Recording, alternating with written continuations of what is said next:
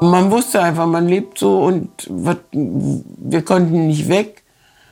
Also man muss sich arrangieren mit dem System. Was bleibt dann denn übrig? Meine Mutter. Ihr halbes Leben hat sie in der DDR verbracht. Immer gearbeitet, zwei Kinder, alleinerziehend. Ich hätte nie irgendwie was laut gegen Staat oder protestiert oder demonstriert. Nee, dazu war, dazu war ich zu feige. Mensch, Mutter, das ist ziemlich normal, oder? Naja, das dachte ich, bis ich immer mehr andere Mütter kennengelernt habe. In Süddeutschland, im Westen, wo ich jetzt schon lange lebe.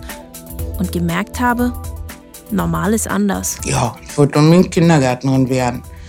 Aber da hat man mir gesagt, also hier mit Kindergärtnerin und sozialistische Kinder erziehen, ist ja wohl bei mir denn nicht mehr drin. Also das kann ich mir abschminken. Und dann habe ich das getan, was ich sonst auch meistens in meinem Job als Journalistin tue.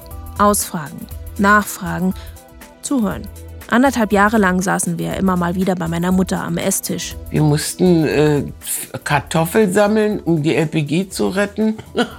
Und wann war dir denn klar, so wenn ich mal groß bin, so will ich hier nicht leben? Schon eigentlich schon immer.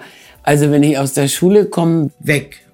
Ja, und hat man damals gleich geheiratet? Ja, das schon. Schon wegen einer Wohnung oder so wurde ja geheiratet. Pragmatisch. Kann sie sein. Und naiv. Und brav.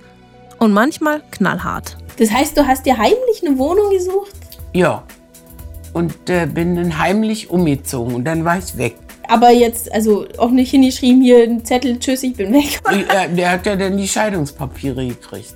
War ich jetzt endlich den los, alles super. Ich hatte eine Wohnung, ich hatte Arbeit. Was, was sollte denn noch? Mensch, Mutter.